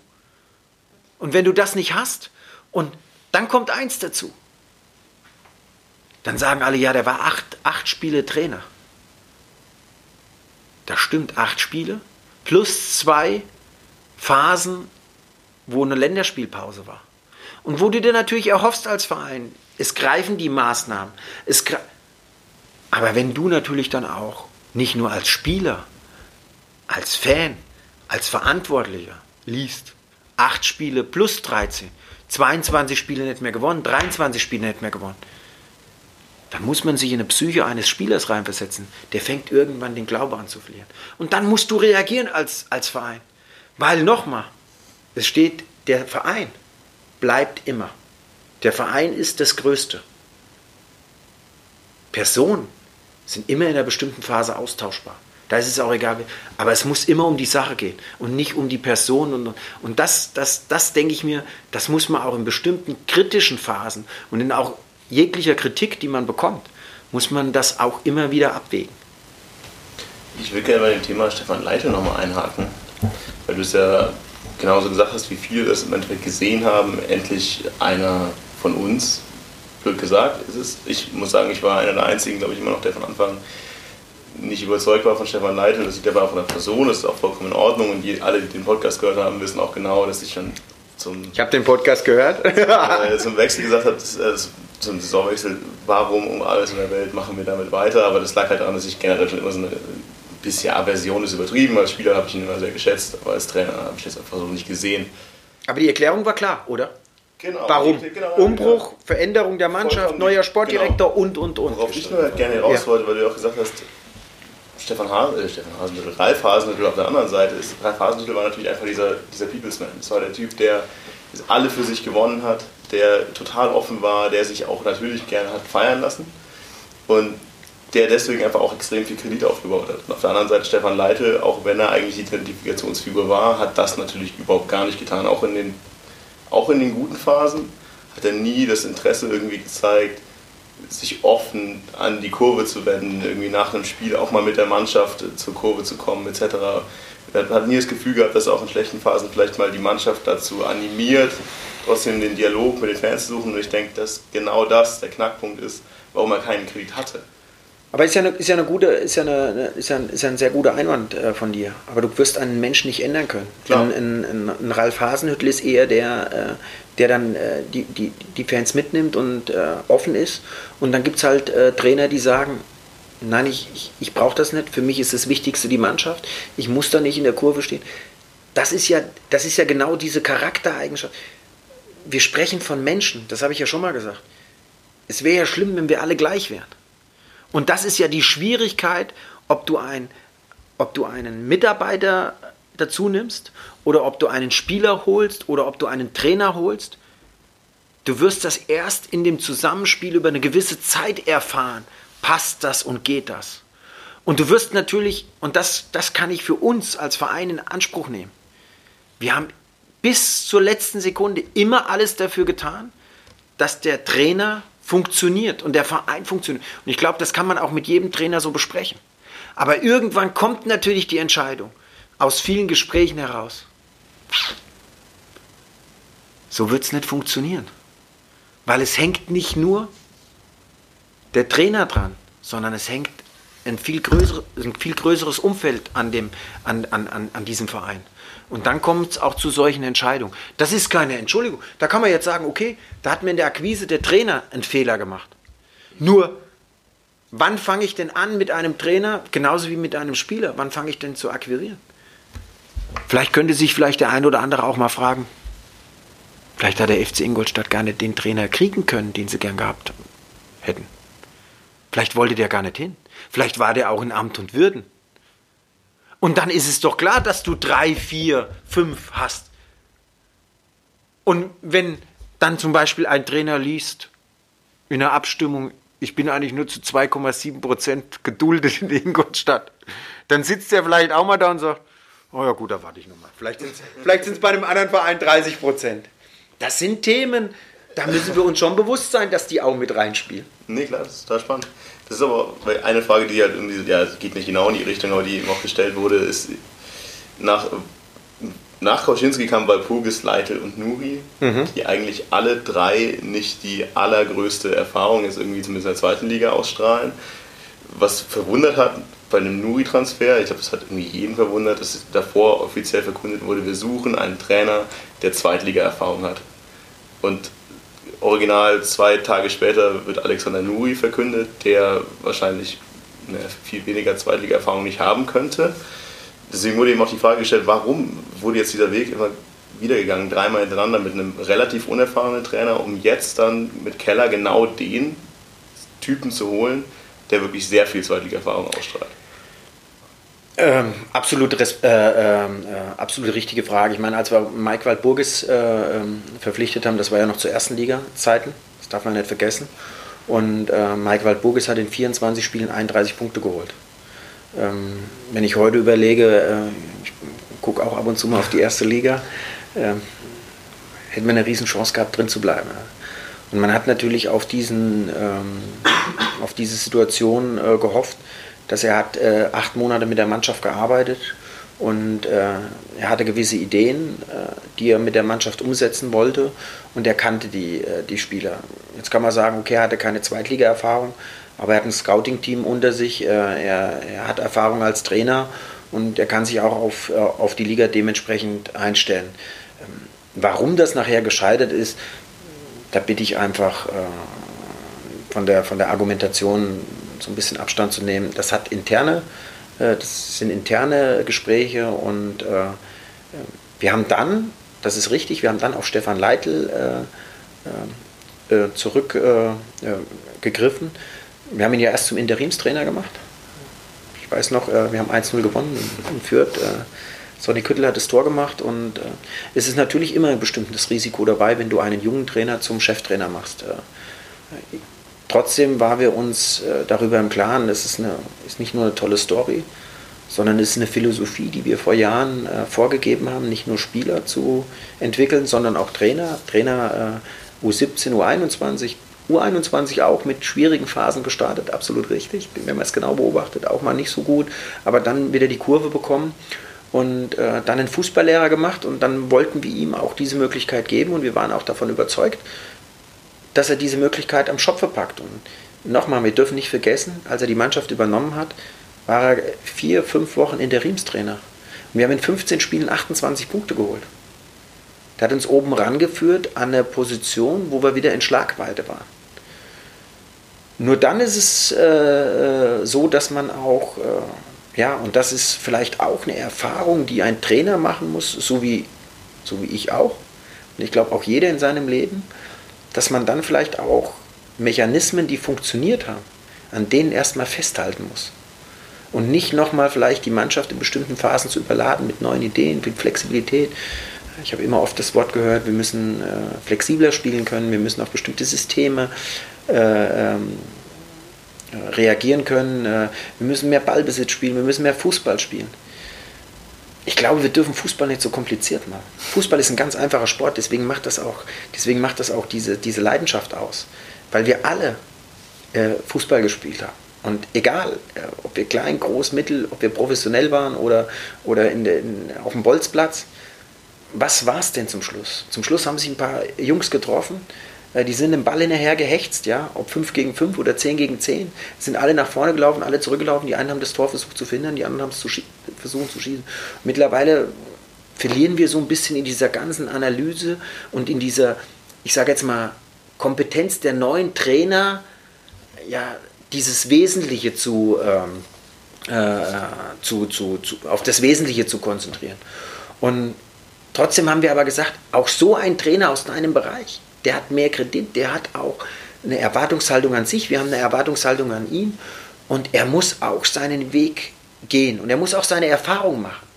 Aber irgendwann musst du halt als Verein erkennen, ja, da einen Fehler gemacht, dort einen Fehler gemacht und deswegen sind wir vielleicht auch in die Schieflage und deswegen haben wir reagiert. Und bei Alex Nuri, da gebe ich auch recht, das war das Erste, was ich gesagt habe. Sowas Sowas sollte man nicht sagen, aber ist vielleicht auch der Erfahrung geschuldet. Weil vielleicht ist gar nicht der Trainer da, der die Zweitliga-Erfahrung hat. Oder vielleicht will der auch gar nicht kommen. Und was machst du denn dann? Warten, bis der Sportdirektor weg ist? Ja, nein, nein, nein. ähm, ich denke mir, es, es waren äh, Gespräche in der Phase da und ähm, es, es, hat in dem Moment vielleicht nicht sollen sein und nicht gepasst. Und klar könnte ich jetzt auch äh, aus dem Nähkästchen ein bisschen plaudern, aber äh, wir haben, äh, ich bin nicht gern einer, und das, das habe ich, glaube ich, auch mit Jens etwas gemeinsam, ich bin nicht einer gern, der zurückguckt. Weil aus das, was war, kann ich nichts mehr rausholen. Ich bin einer, der im Hier und Jetzt lebt und der versucht, vielleicht mit bestimmten Mitteln und mit bestimmten Erfahrungen, die er gemacht hat, die Zukunft etwas zu beeinflussen. Zum Schluss entscheidet sich die Zukunft Woche für Woche am Wochenende. Ja? Und bei Nuri war es nachher so, das stimmt mit der Zweitligageschichte, aber er hat schon mal die Erfahrung im Abstiegskampf gemacht. Er hat die Erfahrung gemacht mit Oldenburg, er hat die Erfahrung gemacht mit Werder Bremen 2 und er hat die Erfahrung gemacht mit dem Profiteam von Bremen. Und da haben wir gesagt, diese Kombination Feldhof, Nuri, das könnte passen. Das war zu dem Punkt, zu der Situation, die wir hatten, mit den Gesprächen, die wir geführt haben und vielleicht die Entwicklung, die wir, die wir genommen haben, trotzdem zu dem Zeitpunkt die Entscheidung, ja, müssen wir machen. Heute sage ich, aus der Erfahrung, die ich da gemacht habe, viel zu schnell. Mhm. Viel zu schnell. Nochmal hinsetzen, nochmal genauso analysieren. Lieber dieses Köln-Spiel, eine Interimslösung machen und dann entscheiden, der ist es. Und äh, das sind Fehler, die wir gemacht haben die uns auch in diese Situation äh, gebracht haben. Ähm, und ähm, trotzdem ist es so, dass ich ein sehr, sehr positiv denkender Mensch bin und du hast es gerade auch richtig gesagt. Ich, hoffe und ich, äh, ich, vertraue und ich bin da auch sehr positiv, was das betrifft, dass wir die richtigen Leute an den richtigen Stellen jetzt wieder haben und dass wir äh, mit aller Macht, da meine ich wirklich mit aller Macht und das äh, da kennt mich jeder und das werde ich auch äh, dementsprechend nach außen hin vertreten, äh, diese zweite Liga mit aller Macht versuchen zu halten. Und da werde ich alle Kraft reinstecken, die in mir steckt und die natürlich im Verein steckt. Weil alleine, das habe ich auch den Spielern immer gesagt, einer allein auf dem Platz ist niemand. Deswegen ist es ein Teamsport. Wenn alle elf funktionieren und alle zwölf und alle 13 und alle 18, plus das, was uns ausgemacht hat in dem Aufstiegsjahr, wo nämlich genau diese Rädchen ineinander gegriffen haben. Ob das der Trainer war, ob das der Sportdirektor war, ob das die Medien waren, ob das die Fans waren, ob das der Zusammenhalt in der Mannschaft war, ob das die Führungsspieler in der Mannschaft war. Das hat uns dahin gebracht, wo wir waren, wo wir von geträumt haben. Genauso kann das andere, wenn diese Rädchen nicht ineinander greifen. Vielleicht weil Egoismen vorstehen und viele Eigenbereiche wichtiger sind wie das, der Erfolg nachher auf dem Feld dann kann das ganz schnell in eine Schieflage geraten. Und ich glaube, da haben wir genug Beispiele und da müssen wir uns dagegen wehren. Du sagst, du schaust nicht so gern zurück, aber ich befürchte, wir müssen noch ein, zwei Mal zurückschauen. Ja, es gab ja nicht nur neue Trainer, es gab ja auch einen Kaderumbruch, den du vorher schon mal angekündigt hast, der da eben kommuniziert war, wir verjüngen unser Team, wir suchen junge, hungrige neue Spieler. Auf der Strecke blieben damals, oder Strecke ist jetzt falsch gesagt, aber natürlich auch Identifikationsfiguren ist mit Lex und Hartmann, die den Verein verlassen haben, was jetzt spätestens mal im Nachhinein so zwei der letzten äh, dieser Bastion waren. Also die ganzen Identifikationsfiguren, die es in den letzten Jahren verlassen haben, tun meines Erachtens inzwischen ziemlich weh. Ich zähle nur mal auf, einfach nur vor Augen sind von Roger, äh, Daniela Costa, Rambo, Hübner, aber auch äh, Hinterseher, nach Hinterseher relativ oft gefragt inzwischen und das waren alles Publikumslieblinge. Und dann, die aber natürlich dann irgendwie logischerweise gehen mussten, gehen wollten, weil sie auch ihren nächsten Schritt machen wollten. Die letzten beiden, die aber jetzt halt dann gegangen sind, weil sie dann irgendwie doch eher gegangen wurden, sind Hartmann und Lex. Man hat sich dann doch erhofft, dass dieser Kaderumbruch neue, junge Leute mitbringt, mit denen man sich identifizieren kann. Meines Erachtens sind wir jetzt aber eher ein Punkt, dass ich in diesem aktuellen Kader vielleicht einen, vielleicht zwei Spieler habe, mit denen ich mich noch identifizieren kann ich sage dann so, es ist Almokon, und sind dann jetzt momentan auch Koske und auch Kaya, wenn sie dann mal spielen dürfen. Und viele der anderen Spieler, mit denen werde ich einfach nicht warm. Und ist dann vielleicht die Frage an der Stelle, wird in die Kaderplanung sowas integriert? Wie viel Gedanken macht ihr euch um so einen Punkt Identifikationsfigur, Publikumsliebling? Unabhängig davon, dass wir uns nicht darüber streiten müssen, dass Lex und Hartmann einfach nicht mehr in den Kader gepasst haben, sportlich gesehen in unserer Situation. Aber denkt man darüber nach? Natürlich, natürlich denkt man darüber nach. Und deswegen ist es ja auch immer eine schwierige Phase. Auch, ich meine, wir werden ja auch darauf zu sprechen kommen. Äh, ich glaube, uns ist äh, und ich weiß, äh, uns ist nicht einfach gefallen, äh, die Entscheidung mit Marvin Matte zu treffen, ja, vor der, vor der Winterpause, ja. Aber es, äh, es gibt vielleicht auch Entscheidungen, ähm, die aus einer, aus einer Situation, und ich habe ihm das auch ziemlich, denke ich mir, versucht zu erklären, warum man, warum man mal sowas macht, um vielleicht dann auch eine andere Hierarchie und eine andere Identifikationsfigur äh, ja, zu bekommen und eine Veränderung herbeizuführen. Ähm, ich finde es ein bisschen schade, weil ähm, Du hast jetzt einen Namen nicht genannt, was mich ein bisschen wundert. ich bin jetzt 13 Jahre in Ingolstadt und ich habe den schon versucht, als, als da war er noch bei 60 München Amateure hier zu holen, nämlich den einzigen Ingolstädter, den wir bei uns im Kader haben, äh, mit Christian Tresch, äh, weil du gerade auf Kaderzusammenstellung kamst. Äh, nach dem Abstiegsjahr, glaube ich, haben wir einen sehr großen Kraftakt gemacht, Christian Tresch hierher zu holen. Ja der, äh, der sehr viel Erfahrung gesammelt hat und der äh, dementsprechend auch eine Identifikationsfigur sein soll, weil er, weil er hierher kommt. Äh, du hast Almer Kohn, ich meine, du nennst natürlich ein paar Charaktere, die aufgrund ihrer Spielart und ihrer Situation natürlich dann so diese Identifikationsfigur werden, was die Fans gern sehen wollen. Ich, ich, ich fand ganz interessant, ich meine, es ist ja klar, dass ich mir dass ich schon zwischen den Zeilen höre und auch, ähm, wenn wir uns austauschen, deswegen habe ich gesagt, meine Tür steht immer offen. Ähm, ich kann mich noch an Zeiten erinnern, äh, wo man bei einem Lukas Hinterseher gesagt hat, äh, ein Jahr lang, äh, wie lange sollen der immer noch spielen? Ich kann mich da noch ganz, ganz gut dran erinnern. Und ähm, äh, wir haben Lukas sogar damals ein Angebot gemacht, im Oktober, November. Und er hat halt für sich entschieden zu sagen, okay, ich möchte warten, ich möchte mich vielleicht auch verändern. Und als er dann für uns signalisiert hat, er, er, kann sich doch vorstellen, hier zu bleiben, hatten wir natürlich auch schon eine andere Planung gemacht. Und das sind natürlich Themen, äh, die werden nie so nach außen getragen und die werden auch dementsprechend nicht äh, breit getreten. Das ist jetzt nur ein Beispiel. Deswegen haben wir immer noch einen, einen sehr guten Kontakt zu Lukas. Und ähm, ich glaube auch für ihn, von seiner Person her und von seiner Persönlichkeit her und von seiner Entwicklung her, war dieses, diese Bochum-Geschichte natürlich nochmal ein Neuanfang, eine neue Herausforderung. Und das ist ja immer so ganz interessant zu sehen. Ähm, es gibt Spieler, die verlassen uns, von denen hörst du nichts mehr. Und dann gibt es Spieler, die bei uns vielleicht gerade so in einer, in einer Phase waren, wo es nicht mehr so gut gelaufen ist, die dann neue, neue Herausforderungen brauchen, um dann vielleicht nochmal diesen letzten Touch zu bekommen.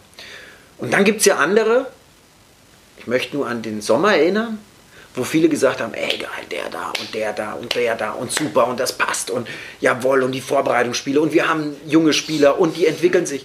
Nur jetzt kommt eins, äh, das, das kann ich euch sagen, wenn eine, wenn eine Hierarchie und ein Gerippe und eine Struktur in der Mannschaft funktioniert und die Ergebnisse dementsprechend auch kommen, können sich junge Spieler viel einfacher entwickeln und äh, dann auch dementsprechend werden auch Fehler ganz anders verziehen. Und dann kommt diese Frechheit und dieses, dieses, dieses, dieses, Junge, äh, dieses Junge heraus. Äh, du sprichst gerade Danny da Costa an. Danny da Costa äh, kam zu uns, da haben erstmal alle gesagt, was ist denn das für eine? Dann war das ein guter Typ. Äh, dann hat er bei uns sehr, sehr gut gespielt, weil er natürlich auch dieses familiäre und nicht diesen öffentlichen Druck gehabt hat.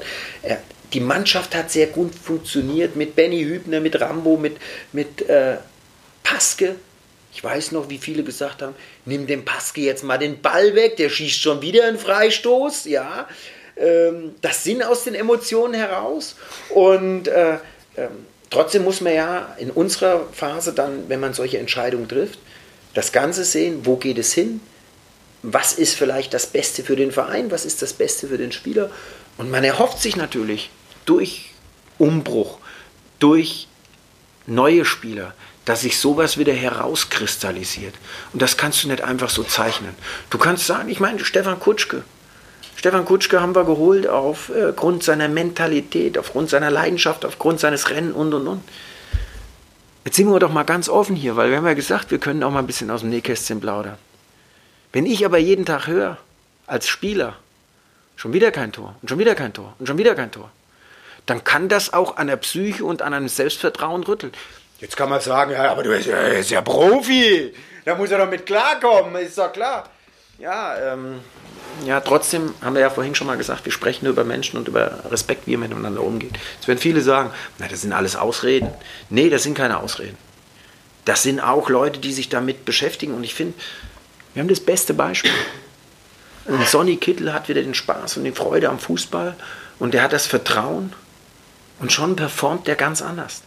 Und vielleicht hat man auch ab und zu eine zu hohe Erwartungshaltung an den und den. Man sieht gar nicht mehr, was der Gutes für den Verein und für die Mannschaft tut, weil man eine ganz andere Erwartungshaltung an den hat. Vielleicht muss man die in bestimmten Phasen auch ein bisschen runterschrauben. Und auch wir als Verein, gebe ich ganz offen zu, vielleicht auch dann diese Erwartungshaltung klarer formulieren. Ich weiß noch, ich habe das mal gemacht. Da weiß ich, habe ich immer gehört, ah, der versucht nur wieder Ausreden zu finden. Ah, jetzt versucht er die Erwartungshaltung. Nein, wir wollen doch dahin. Nein, das ist, ähm, das ist eine Erfahrung, das ist eine, äh, eine Beobachtung, die ich nicht nur gemacht habe hier, sondern die ich vielleicht auch in meiner eigenen Karriere gemacht habe. Und über die anderen Spieler, über die wir sprechen, jetzt gehen wir mal in die Weltklasse. Ja. Dies ist egal, ob die gegen in der unteren Liga gegen eine Unterligisten spielen oder ganz oben. Die sind auf den Punkt so fokussiert, dass sie unter Druck immer ihre beste Leistung abrufen können. Und die versuchen wir zu entwickeln. Und wir haben das beste Beispiel, Patrick Susek. Wir haben ein, ein, ein richtig tolles Talent bei uns im Verein, der sich entwickelt hat, der seinen Weg macht. Aber der jetzt noch nicht so weit ist in diesem Abstiegskampf mit dem entsprechend, mit den Mitteln, weil wir vergessen, der ist eigentlich noch U19-Bundesligaspieler. Und wir erwarten von dem, dass der vielleicht uns jetzt da. Nein, der muss Geduld mitbringen. Man als Verein muss Geduld mitbringen. Und ganz wichtig, der Berater muss Geduld mitbringen. ja, der spielt nämlich auch noch eine große Rolle.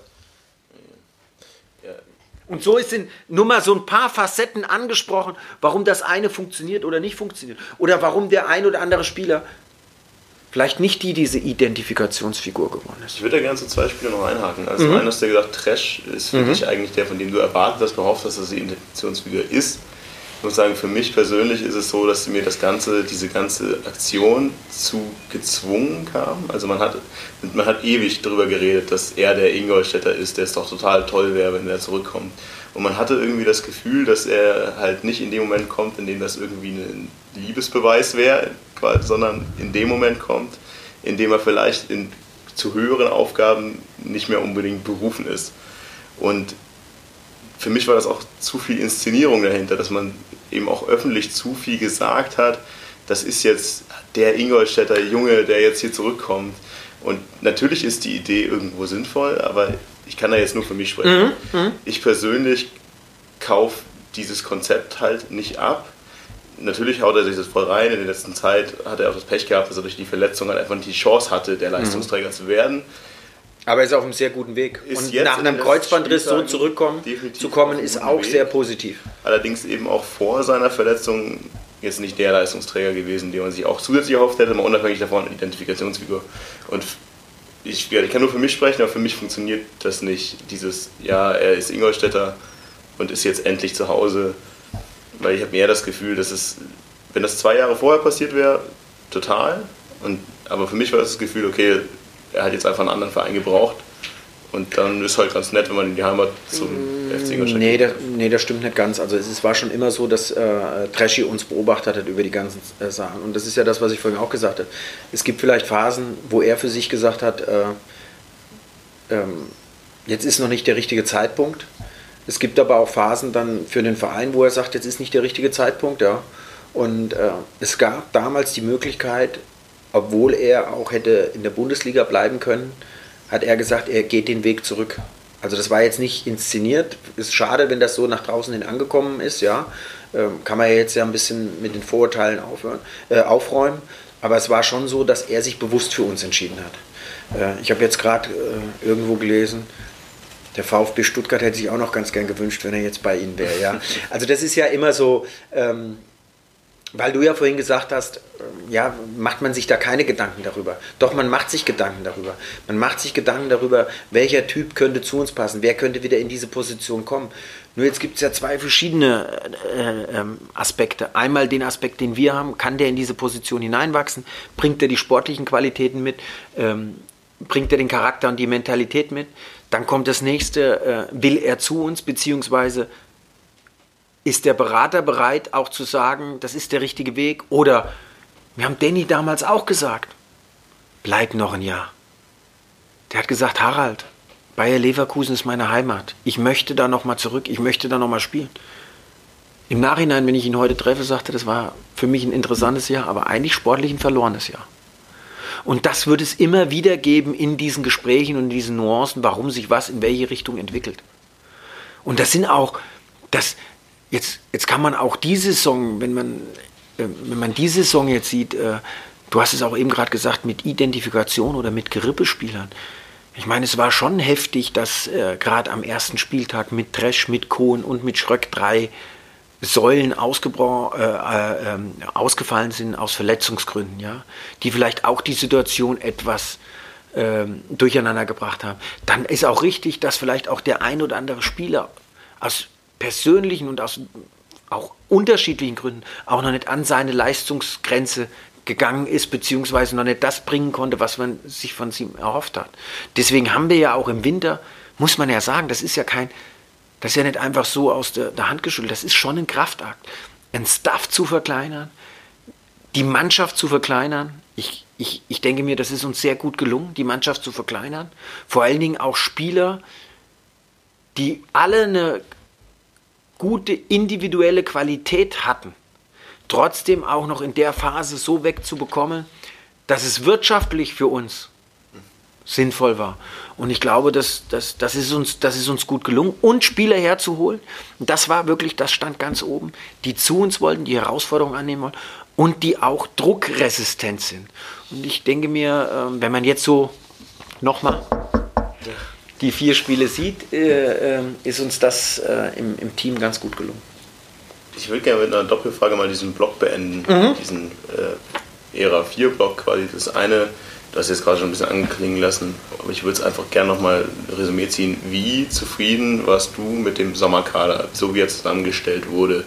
Und daran anschließend die Frage, ist dieser Kaderumbruch, über den wir gerade geredet haben, war der erfolgreich oder ist er in deinen Augen eher schief gegangen? Also mit den Einzelspielern im Nachhinein, äh, also mit den Einzelspielern im Sommer war ich, war ich zufrieden, weil mir auch äh, vom, äh, vom, vom, Team, vom, vom sportlichen Bereich dementsprechend klar äh, gesagt wurde, welche Position, wie sieht man sie, wo können sie spielen. Ähm, Im Nachhinein deswegen auch die Entscheidung dann auch sich zu trennen. Ähm, nachdem man noch näher daran äh, ähm, äh, gerückt ist, äh, zu sagen, nee, da waren einige Bereiche, die, die haben einfach nicht ineinander gegriffen. Und ähm, ob das die Größe des Kaders ist, äh, ob das die Position der einzelnen Spieler ist, äh, ich, ich will mal so, so, so ein Beispiel geben. Ähm, wir haben eine Zeit lang, äh, wenn ich mich noch erinnern kann, ein 4-2-3-1 gespielt. Ja. Ähm, hatten aber fünf Mittelstürmer. Und dass dann eine gewisse Unzufriedenheit in einen Kader kommt, dass eine gewisse Unzufriedenheit bei jedem persönlich aufkommt, warum das nicht funktioniert und warum dann bestimmte Mechanismen nicht ineinander greifen, ähm, das kann man dann schon nachvollziehen. Das natürlich dann zu revidieren in einer Saison. Und äh, Deswegen auch die ein oder andere Entscheidung rauszunehmen, wegzunehmen und und und. Ich kann natürlich aber auch die ein oder andere Entscheidung äh, nachvollziehen, weil ja auch immer noch ein Damoklesschwert hinter Spielern standen. Bleiben die bei uns oder gehen die im Sturm? Dann macht man natürlich, sagt, pass mal auf, den hole ich, den habe ich sicher. Wenn aber das andere nicht aufgeht, dann habe ich eine, eine, eine Stresssituation in, in dieser Gruppe und diesem Team, was nicht förderlich ist für die Leistung auf dem Feld. Da brauche ich dann eine starke Führung. Und das waren alles so kleine Mosaiksteinchen, die dann nachher dazu bewogen haben, auch diese, diese Ära zu beenden. Und ich, ich habe ja immer was gesagt. Äh, äh, jetzt kann man sagen, nee, zu der Phase, als wir entschieden haben, den Sportdirektor zu holen, war es für uns eine Entscheidung, äh, die nachvollziehbar war und äh, äh, die, die so getroffen wurde und zu der man auch steht. Im Nachhinein muss man sagen, und deswegen auch dann die Reaktion, so eine Entscheidung muss man dann auch revidieren, auch wenn die wehtut. Auch wenn die einem persönlich wehtut oder auch persönlich angreifbar macht. Was machen die da für einen Mist? Und haben die nicht genau richtig hingeguckt? Aber die Entscheidung muss getroffen werden. Weil einfach so dahin dümpeln, das war nie unser, unser Weg. Und dann tut das auch weh und dann kriegt man auch auf die Nase und zu Recht kriegt man auf die Nase, weil man auch Fehler gemacht hat in der Auswahl. Aber lieber dann eine Entscheidung treffen und zu dem Fehler stehen und versuchen, was Neues zu machen. Weil das andere, das habe ich immer gesagt, das ist ein Sterben auf Raten. Auch wenn das bei Trainern ist. Ich gebe mal ein Beispiel. Bei Mike, war, bei Mike war so eine Phase, da wurde ja auch diskutiert. Machen wir das Viertspiel oder machen wir es nicht? Wann ist der Zeitpunkt? Und da sage ich ganz klar, egal welcher Trainer, egal welche Position das betrifft, wenn man nicht mehr hundertprozentig von überzeugt ist, dass es der Mensch auf der Position ist, der uns in die Richtung bringt, dann nutzt es auch nichts, wenn der ein Spiel gewinnt und noch, weil irgendwann, das war auch dann die Entscheidung bei Stefan, wenn der ein Spiel gewinnt, dann sagen wieder alle Hurra, und eine Woche später hast du die gleiche Diskussion. Entweder stehe ich zu dem Konzept und stehe zu dem Weg, oder ich muss eine Entscheidung treffen als Verein. Und die, die macht man sich nie leicht. Aber wenn man sie getroffen hat, dann muss man auch mal eine blutige Nase einstecken. Aber ich finde besser eine Entscheidung treffen und mal eine blutige Nase bekommen, als wenn man sagt, ich sitze das aus. Dann sagen nämlich die anderen, ja, aber du hättest ja mal reagieren können. Ja, und das ist, das, ist, das ist nicht unser Weg und das ist auch nicht mein Weg. Das beendet die Ära 4, denke ich, ganz mhm. gut. Und ich würde auch vorschlagen, wir machen einfach einen kurzen Cut an der Stelle, weil wir sind ja auch schon relativ lange jetzt drin und wir teilen das einfach in zwei Teile auf und wir hören uns einfach dann in wenigen Minuten wieder. Gut, freue mich drauf.